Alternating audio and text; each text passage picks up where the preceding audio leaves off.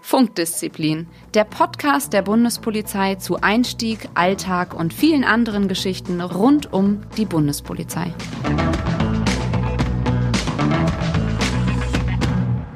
Hallo und herzlich willkommen zu einer neuen Folge von Funkdisziplin, dem Podcast der Bundespolizei. Mein Name ist Simon und äh, es kommt heute eine Folge, auf die ihr lange gewartet habt.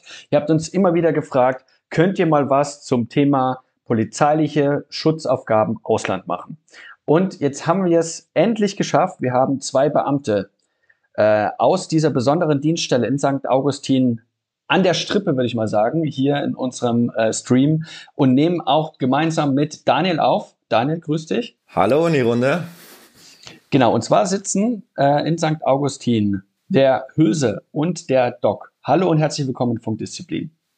Hallo zusammen. Hallo, danke für die Einladung.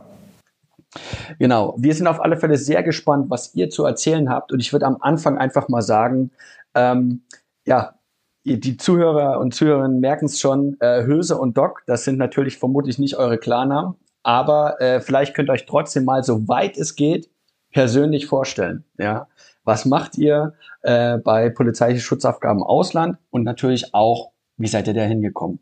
Ich würde mal anfangen, vielleicht Hülse, kannst du dich mal so kurz vorstellen? Ja, sehr gern. Also ich bin der Hülse, ähm, bin eigentlich seit den Anfängen äh, von PSA dabei, äh, jetzt nunmehr über elf Jahre. Habe äh, in dieser Zeit natürlich äh, im Kommando gearbeitet äh, bis 2014. Äh, zum Schluss als Kommandoführer war auch Rettungssanitäter und durfte danach den Einsatzbereich machen, also die Kollegen im Ausland betreuen. Ähm, seither haben wir natürlich festgestellt, dass wir aufgrund des ständigen Wandels unserer Dienststelle auch bei den Kollegen und auch draußen ganz nicht so bekannt sind und man gar nicht weiß, was wir überhaupt machen. Deswegen haben wir dann auch einen eigenen ÖA-Bereich, also sprich für Öffentlichkeitsarbeit, Pressearbeit gegründet und für die Nachwuchsgewinnung. Und da reise ich durch ganz Deutschland, durch die Dienststellen, äh, Tag der offenen Türe, große Veranstaltungen von irgendwelchen Städten und präsentiere unsere Einheit, äh, erzähle, was wir machen, wo wir sind. Und ja, daneben noch, äh, ich bin verheiratet, habe äh, einen fünfjährigen Sohn, äh, und ja, bin leidenschaftlicher PSAler äh, und äh, wenn es geht, mache ich das noch so lange, wie es geht. Sehr schön. Wunderbar. Dann, ja. Doc, was kannst du uns über dich erzählen? Wie du schon sagst, ich bin Doc, 35 Jahre alt, seit 2013 bei der Einheit, musste die Verwendungsfortbildung zweimal machen, deshalb erst 2014 das erste Mal dann äh, raus in den Einsatz gekommen und seitdem aber permanent im Einsatz und jetzt seit einigen Jahren auch äh, erst Teamleiter, dann Kommandoführer als, also als quasi Leiter eines Personenschutzkommandos dann im Einsatz unterwegs in den verschiedensten Ländern dieser Welt äh, gewesen. Ähm, dieses Jahr war ich schon draußen, nächstes Jahr geht's wieder raus. Also komplett auf der operativen Schiene tätig und unterwegs. Und was das Private angeht, ähm, bin ich verheiratet und habe drei Kinder. Das ist äh, gerade, vielleicht bleibt man mal bei dir, Doc, das, ähm, du bist verheiratet, hast drei Kinder und äh, du sagst uns, es geht nächstes Jahr wieder raus und du warst schon auch fast überall im Ausland und ähm, bist leidenschaftlich im operativen Bereich. Ähm, kannst du uns sagen oder darfst du uns sagen, in welchen Ländern du auch schon im Einsatz warst? Und vor allem natürlich die Anschlussfrage, wie geht deine Familie damit um? Weil in, ja. deiner Dien in deinem Dienststellennamen steckt ja schon drin, dass du im Ausland meistens arbeitest. Das ist auch das spannende Thema, wo man immer wieder darauf angesprochen wird, wenn man sich ja eher so einen Junggesellen vorstellt für solche Aufgaben. Ähm, ja, meine drei Kinder, äh, jetzt mittlerweile 14, 8 und drei Jahre alt, äh, eine echte Mammutaufgabe. Nichtsdestotrotz, seitdem ich bei der Bundespolizei bin, äh, hatte ich schon früh den Wunsch entwickelt, auch im Ausland tätig zu sein. Glücklicherweise hat meine Frau das von Anfang an auch mit unterstützt, zumindest in der Form, dass sie gesagt hat, ja, können wir gerne ausprobieren. Das hat sich dann auch wirklich gut etabliert und äh, funktioniert wirklich hervorragend, weil man muss natürlich auch die Arbeit als Ganzes betrachten. Und meine Frau macht keine Luftsprünge, wenn ich jetzt äh, drei Monate unterwegs bin. Das wäre ja auch traurig. Ähm, gerade mit den drei Kindern, äh, wie gesagt, ist das schon wirklich eine große Herausforderung. Nichtsdestotrotz äh, funktioniert das, werde auch von meiner Familie unterstützt, bin da auch absolut äh, dankbar, weiß das auch zu schätzen, dass sie das so mittragen äh, und deshalb auch da sehr äh, glücklich. Was die Länder angeht, weil du es ja angesprochen hast, sind unsere Haupt, ja, ähm, Länder, wo wir unterwegs sind, Afghanistan und der Irak. Und das schon seit jeher. Und ich gehe davon aus, dass es auch zukünftig so sein wird. Doc, du hast gerade angesprochen, du bist drei Monate im Ausland. Ist das denn so die Regelzeit, die man dann auch im Ausland ist oder variiert das teilweise von Land zu Land oder vielleicht auch von Aufgabe zu Aufgabe? Also vor einigen Jahren, als Höhe auch noch viel unterwegs war, da hatten wir unterschiedliche Einsatzzeiträume, äh, wirklich von elf Monaten, also einer langen Abwesenheit über ein halbes Jahr bis hin zu diesen drei Monaten, die sich dann letztendlich auch etabliert haben, weil man gesagt hat, drei, äh, drei Monate ist A, eine Zeit, die man äh, gut ähm, zu Hause verkaufen kann, auch gegenüber der Familie, wo jeder mit leben kann, äh, die aber auf der anderen Seite auch ähm, ja, ausreicht, um das Training, äh, um im Training zu bleiben. Sprich, äh, da ist man nicht zu lange weg von der Dienststelle, von den Trainings, die man hier in Deutschland ja absolviert und die auch not tun. Ähm, also das ist eine gute Zeit, die man da auch kompensieren kann. Deshalb die drei Monate. Und ähm, es ist also nicht so, dass man am Stück dann immer die drei Monate weg ist, sondern grundsätzlich haben wir die Möglichkeit, auch im Einsatzzeitraum äh, Urlaub zu machen, regelmäßig eine Woche. Das heißt, man kann dann äh, auch innerhalb dieses Einsatzes mal äh, für eine Unterbrechung nach Hause kommen, mal abschalten und die Familie wiedersehen. Aber vielleicht, ehe wir mal auch auf ein paar auch Geschichten von dir eingehen, Doc, was du auch so im Ausland äh, erlebt hast, würde ich doch gerne noch mal Höse fragen. Äh, du hast gesagt, du bist auch seit Anfang an oder teilweise seit, äh, seit auch ein bisschen früher schon mit dabei. Äh, 2008 ist eure Dienststelle entstanden. Ähm, ihr seid eine relativ junge Dienststelle. Also wenn man überlegt, GSG 9 schon seit den 70er Jahren, ähm, ihr seid relativ spät einfach auch mit dazugekommen, jetzt auch im Bereich der Direktion 11. Kannst du uns vielleicht erstmal grundsätzlich sagen, warum ist eure Dienststelle gegründet worden und natürlich auch, welche Aufgaben habt ihr ganz konkret? Also mal ein Beispiel, wir haben die GSG 9, wir haben auch das BKA mit Personenschutzaufgaben. Warum seid ihr gegründet worden? Ja, es ist äh, sehr schön, dass du die Frage jetzt direkt im Anschluss stellst, weil ich hätte jetzt auch gern noch was dazu gesagt. Der, der Doc hat ja über die drei Monate gesprochen. Das müssen wir halt auch ein bisschen, ich sag mal, auseinanderklamüsern, weil äh, wir haben natürlich viel mehr als nur den Personenschutz bei uns im Haus. Also sprich, äh, wir schützen ja äh, unsere Entsandten im Ausland, sprich die Vertreter unserer Bundesrepublik Deutschland äh, in den Ländern weltweit, um ihren Auftrag, ihren politischen Auftrag zu erfüllen. Das beinhaltet natürlich nicht nur den Personenschutz, sondern auch darüber hinaus den Objektschutz und auch die Beratung der einzelnen Vertretungen, was die Sicherheit angeht. Ähm, und äh, was der Doc gerade meinte, diese drei Monate beziehen sich natürlich nur auf die Krisengebiete, weil da natürlich ganz andere Voraussetzungen, Bedürfnisse und auch Entbehrungen vor Ort sind, ähm, dass mehr als drei Monate aus unserer Sicht äh, da nicht sinnvoll erscheint. Ähm, warum wurden wir gegründet? Äh, richtigerweise ist ja Personenschutz Sache des BKA, ist ja auch im BKA-Gesetz so verankert. Aber ähm, gerade für Krisengebiete hat sich das BKA oder für den Personenschutzbereich schon oft der Beamten der Bundespolizei bedient oder die äh, von uns entliehen, ähm, so dass dann irgendwann gesagt wurde, mit äh, Gründung dieser speziellen Standorte und der Tatsache, dass die GSG 9 aufgrund äh, Inlandsaufgaben das personell gar nicht äh, äh, gewährleisten könnte irgendwann, äh, dass wir das als Bundespolizei selber machen. Als Hintergrund, bevor wir halt Beamte zum BKA entleihen, dann können wir die Aufgabe halt auch selber machen.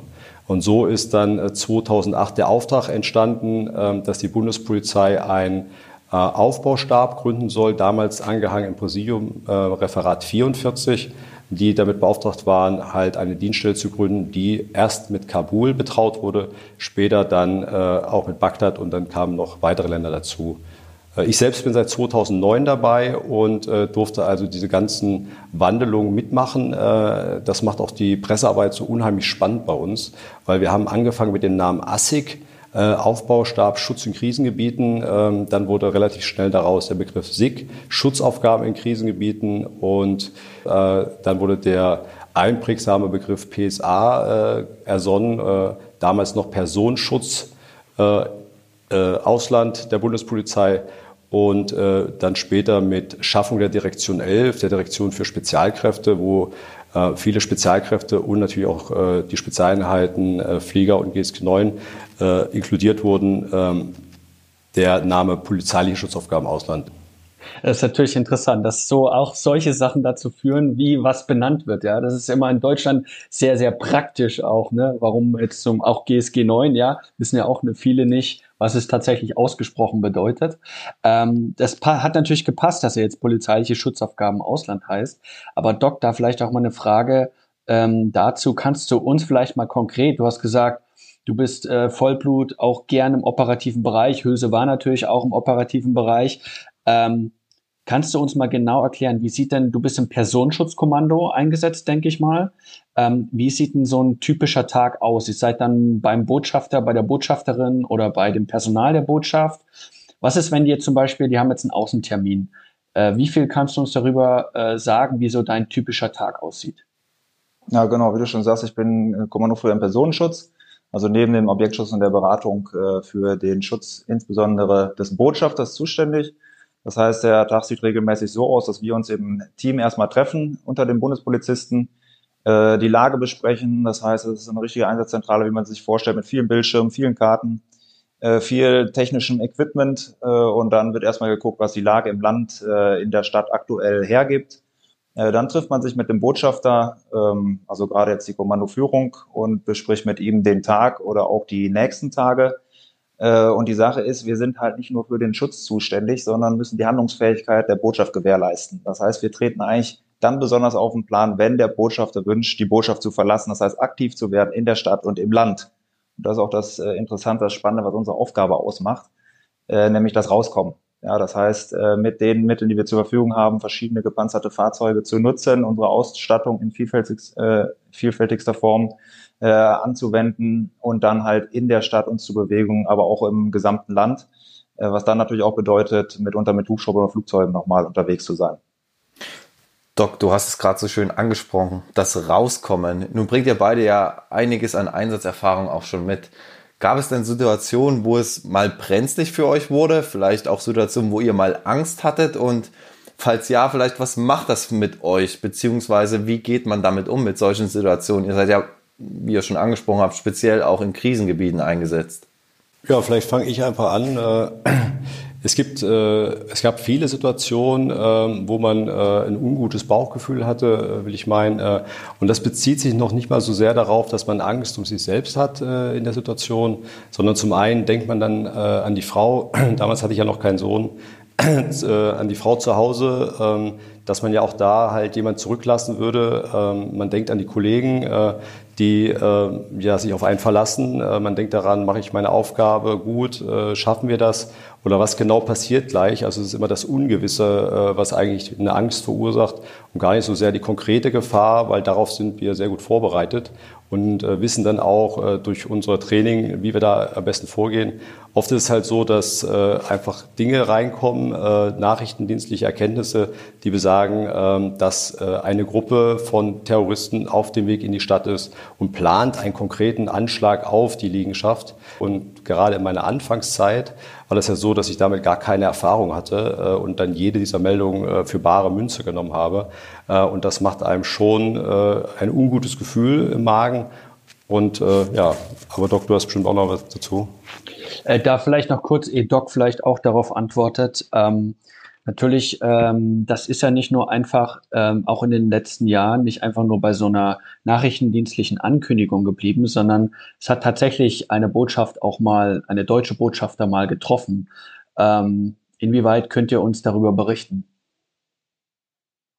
Ja, wie du schon sagst, das ist ja das Schlimmste, was einem passieren kann. Und es hat es in der Vergangenheit gegeben, wo äh, PSA unmittelbar betroffen war, nämlich mit den Anschlägen 2016 und 2017 in Afghanistan ähm, gegen deutsche Einrichtungen, wo unsere Kräfte vor Ort waren. Und wie gesagt, was Schlimmeres kann man sich natürlich nicht vorstellen, dass man sich von jetzt auf gleich äh, von der im Prinzip absoluten Ruhe bis hin zum Feuergefecht äh, innerhalb von wenigen Sekunden sich die Lage komplett ändert.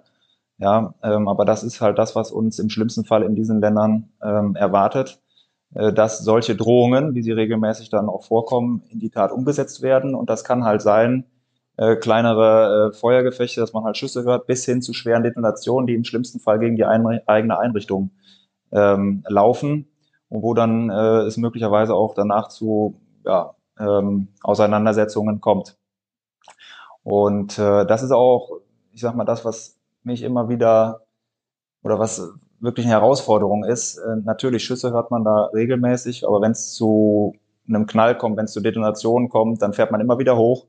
Äh, da gibt es einfach, gibt es in dem Sinne äh, nicht irgendwelche gewohnten, routinierten Verhältnisse, weil das immer wieder aufs Neue spannend ist, weil man natürlich erstmal aufklären muss. Man muss sich vorstellen, zum Beispiel Kabul, das ist so eine Kesselregion mit Gebirge Und da kann einen die Akustik auch unheimlich täuschen. Ich erinnere mich dann an meinen ersten Einsatz. Wir waren beim Abendessen, hat es einen riesen Rums gegeben, äh, waren dann in der Aufklärung und dann hieß es, dass auf der Ostseite des Geländes äh, geschossen wird, außerhalb.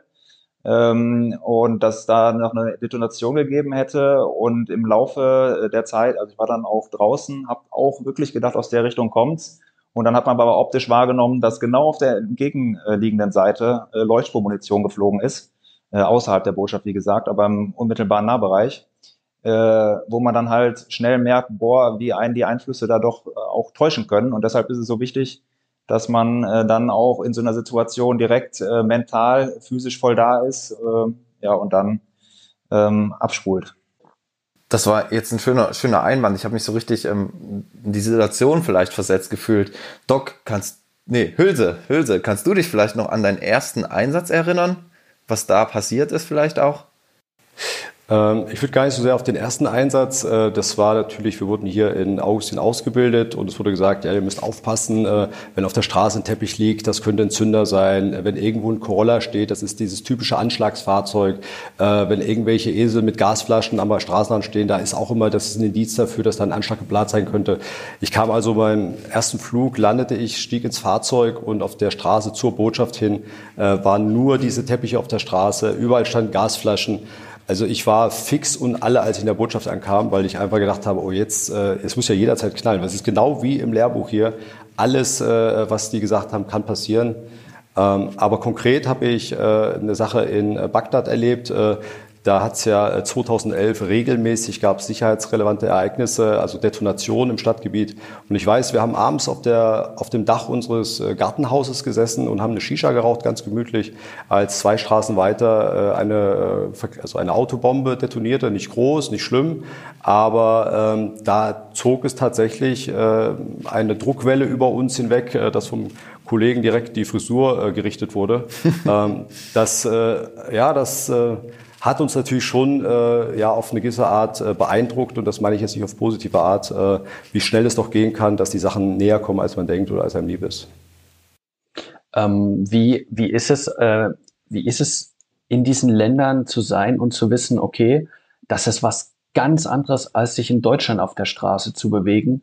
Es ist eine komplett andere Situation. Auch die Menschen, die dort in diesem Land leben, leben ja mit dieser Gefahr in Kabul mit den teilweise ja fast, je nachdem, auch wie schlimm, aber teilweise täglichen Anschlägen, auch in einer gewissen Zeit natürlich auch in Bagdad. Ähm, lebt man anders? Lebt man bewusster? Oder ähm, ja, ich lasse mal einfach die Frage so offen. Also äh, ich finde das schon wirklich bemerkenswert, weil leider ist es ja so, dass in Kabul zumindest wir haben in beiden Ländern sehr junge Bevölkerung, äh, aber in Kabul muss man sagen, viele sind einfach in diesen unklaren, unsicheren Verhältnissen ja schon aufgewachsen. Das heißt, man lernt leider äh, damit zu leben.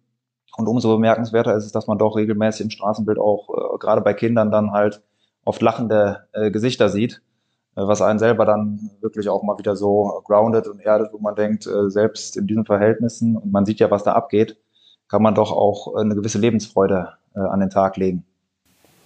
Oft sind es ähm, auch surreale Bilder, die man sieht. Äh, zum Beispiel ist wirklich äh, die, es ist alles sehr staubig, sehr dreckig, Gebäude sind zerstört. Äh, und dann sieht man in diesem, in dieser Stadtsetting sieht man halt äh, zwei Kinder, die auf dem Weg zur Schule sind, in einer Schuluniform, die tadellos sauber ist. Das wirkt halt wirklich surreal in diesem Moment. Mhm.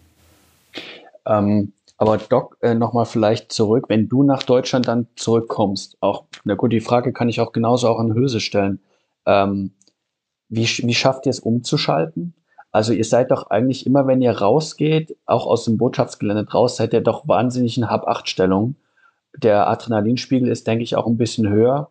Ähm, könnt ihr da sofort, wenn ihr hier in Deutschland wieder gelandet seid, äh, wieder umschalten und sagen, so, jetzt bin ich wieder in meinem gewohnten Umfeld?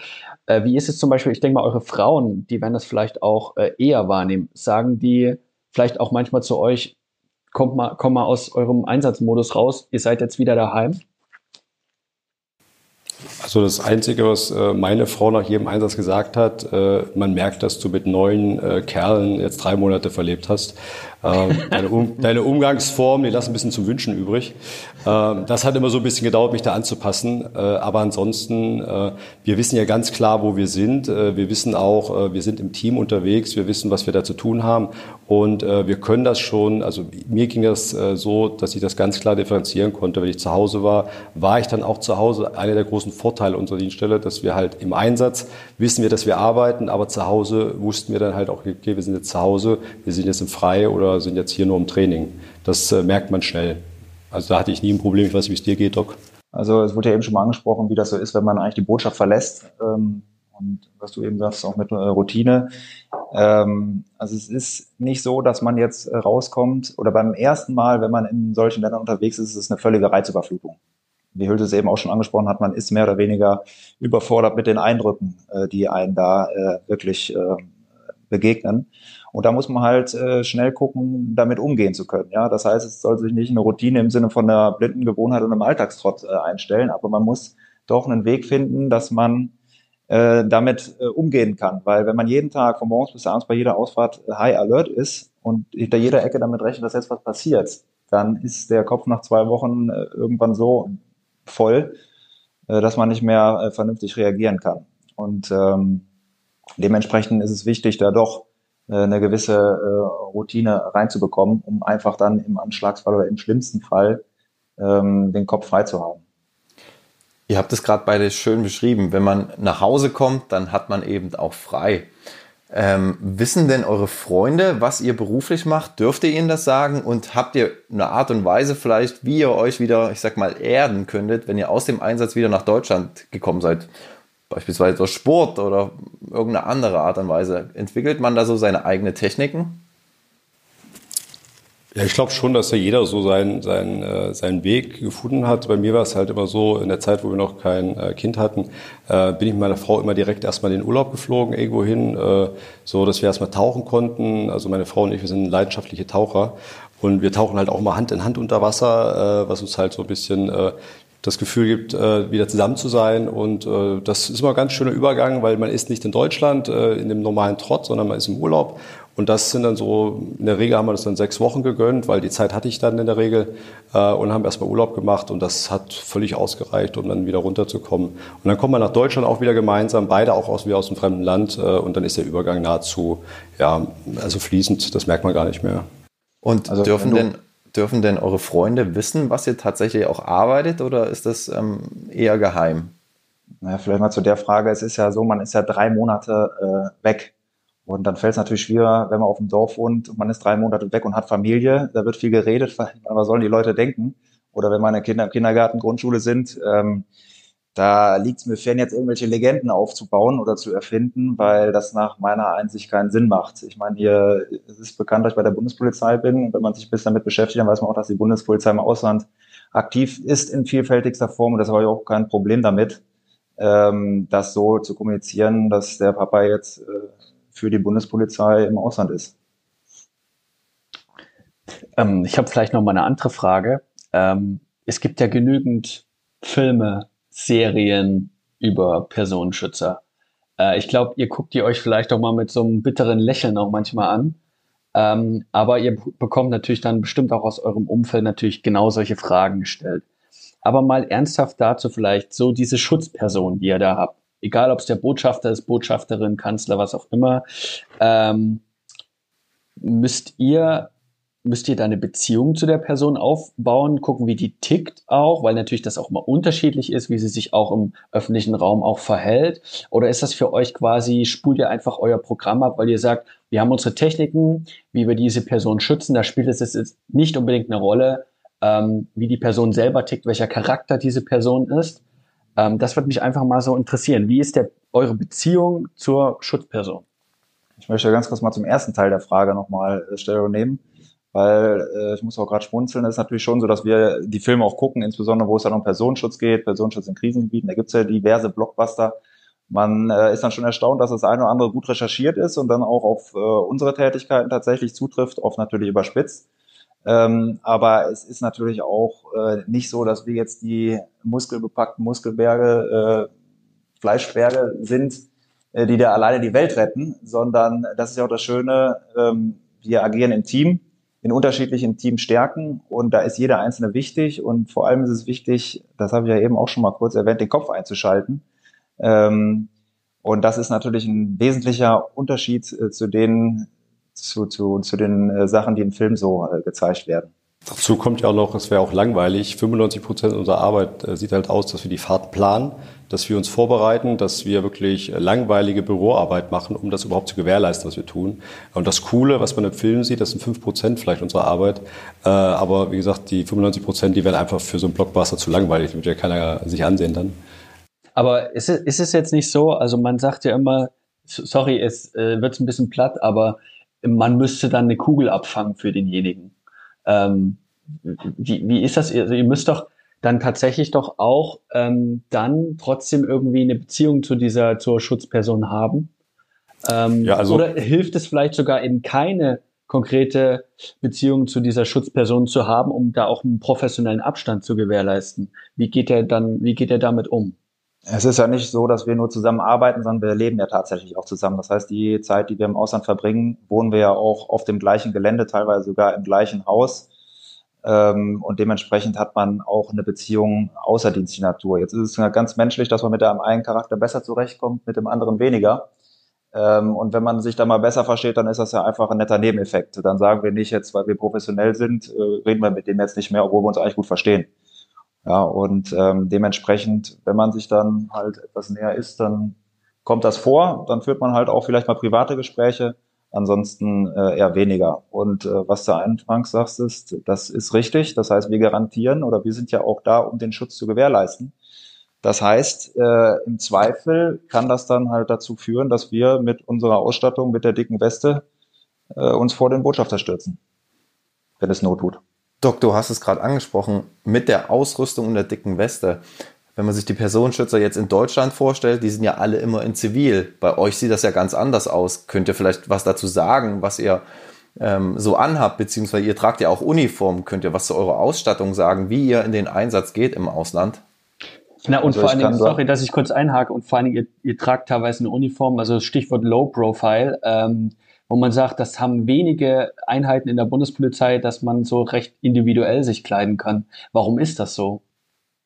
Du hast es im Prinzip gerade schon angesprochen, weil das Portfolio reicht äh, linke Grenze, Grenze von dem Anzug, den man hier in Deutschland auch kennt im Personenschutz, bis halt auf der anderen Seite zum militärischen Auftreten, wo man eher denkt, dass es ein Soldat ist. So, und äh, dann kann es auch zu Mischformen kommen. Wir haben das breite Portfolio regelmäßig auch komplett immer in unseren Einsätzen mit dabei. Das heißt, wir können auch äh, vormittags quasi in der einen Montur fahren und nachmittags einen ganz anderen Einsatz in einem ganz anderen Outfit absolvieren. Da sind wir also sehr breit aufgestellt und das macht die Sache auch so interessant, dass man immer genau analysieren muss, wie gehen wir an die Sache ran. Jetzt haben wir ja ganz viel von eurem Einsätzen gehört, beziehungsweise wenn ihr im Ausland seid, was, was so für Aufgaben auf euch zukommen und wie ihr euch da verhaltet. Aber wie kommt man denn eigentlich zum PSA? Was muss man machen, wenn man vielleicht schon bei der Bundespolizei ist und man interessiert sich für das PSA. Wie kommt man dahin und wie sieht vielleicht auch eure Ausbildung aus? Könnt ihr uns dazu ein bisschen näher zu was erzählen? Ja, zum einen äh, zur Grundvoraussetzung äh, sollte man halt oder muss man äh, eine volle Laufbahnbefähigung für den Polizeivollzugsdienst haben. Also sprich auch Landespolizisten können sich bei uns bewerben. Äh, äh, da gibt es natürlich immer die Problematik mit äh, einen Tauschpartner zu finden und zur Bundespolizei zu wechseln, aber das geht halt auch. Äh, und äh, wir haben die Ausbildung äh, im Laufe der Jahre auch das mehrmals umgestellt und haben jetzt, äh, weil wir nicht nur an den Botschaften Personenschutz, sondern auch Objektschutz haben und natürlich auch äh, Personenschutz den Objektschutz ja mit abdeckt. Wenn die Liegenschaft angegriffen wird, dann sollte auch ein Personenschützer wissen, wie man eine Liegenschaft verteidigt. Deswegen haben wir eine modulisierte Ausbildung, das heißt ein Grundmodul, äh, was alle durchlaufen, neuerdings seit zwei Jahren. Äh, das heißt, acht Wochen machen die halt äh, alles, was der Objektschutz braucht und graduieren nach dieser Zeit als Objektschützer und werden dann auch in ihren ersten Einsatz, äh, Einsatz entsandt und äh, im Anschluss äh, die, die ambitioniert sind und auch die Leistung bringen, weil man muss als Personenschützer noch ein Quäntchen mehr können, äh, die gehen dann halt in die Fortbildung, äh, das Aufbaumodul äh, zum Personenschützer. Und wie läuft das so ab? Also trainiert er da zum Beispiel auch mit anderen Spezialeinheiten zusammen? Vielleicht die GSG 9? Wir haben äh, regelmäßig auch äh, natürlich mit den anderen Einheiten äh, Kontakt und trainieren auch mit denen. Äh, Thema zum Beispiel Gefangenentransport oder halt, wir haben natürlich den Luxus in der Direktion 11, dass wir jetzt unsere Partner halt dicht beieinander haben. Äh, auch mit den Fliegern, da ist es halt äh, oft so, dass wir auf deren Rückhalt zurückgreifen dürfen. Ähm, auch mit Einheiten außerhalb wie Bundeswehr, Landespolizei sind wir halt verdrahtet und da, wo wir uns gegenseitig ja, Wissen, Know-how ähm, austauschen können, machen wir das auch. Und das natürlich auch im internationalen Bereich. da haben wir jetzt 2016 auch äh, den Workshop Black Griffin gegründet, ähm, der mittlerweile so einen hohen Zuspruch hat weltweit, dass wir gar nicht äh, alle Nationen einladen können, die gern wollten. Also wie Hülse das gerade schon sagt, diese gerade die Zusammenarbeit im internationalen Verbund mit den Nationen, die wir auch in den Einsatzländern dann tatsächlich antreffen, mit den anderen Botschaften, gerade jetzt äh, Holland, Frankreich, Spanien, ähm, die trifft man im Einsatzland und dann ist es schön, dass man hier im Inland oder in deren Ländern auch miteinander trainiert, sich austauscht und dann im Einsatz auch äh, teilweise gemeinsam äh, agiert.